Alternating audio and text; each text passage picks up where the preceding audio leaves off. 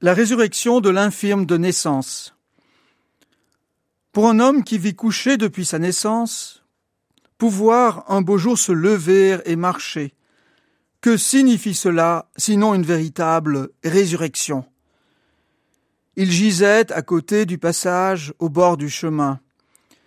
Il restait sur le seuil de la maison de Dieu, incapable d'y entrer, et le voilà debout au milieu du temple, marchant, bondissant, et louant Dieu.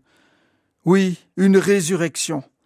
Certes pas comme celle de Lazare revenu de la mort, pas non plus comme celle du Christ entré dans la vie éternelle, mais bien un puissant retour à la vie, une prodigieuse entrée dans la vie, un surgissement, une surrection, une résurrection de la vie en cet homme.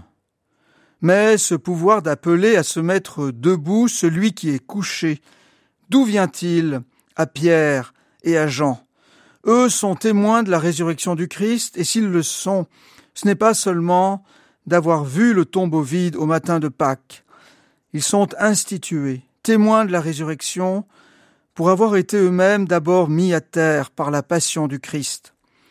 Trahison de Pierre, Dispersion du groupe, angoisse, larmes, détresse, mort de l'espérance. Les disciples sont eux aussi passés par la mort avec le Christ, et sa résurrection les remet debout, leur donnant une joie, une force, une liberté qu'ils n'avaient pas connue avant. C'est d'être entrés dans une vie nouvelle qui leur donne désormais foi en la résurrection et de pouvoir annoncer à tous ceux qui se sentent en péché ou qui ont peur de vivre debout et de marcher dans l'existence. Au nom de Jésus-Christ ressuscité d'entre les morts, lève-toi et marche.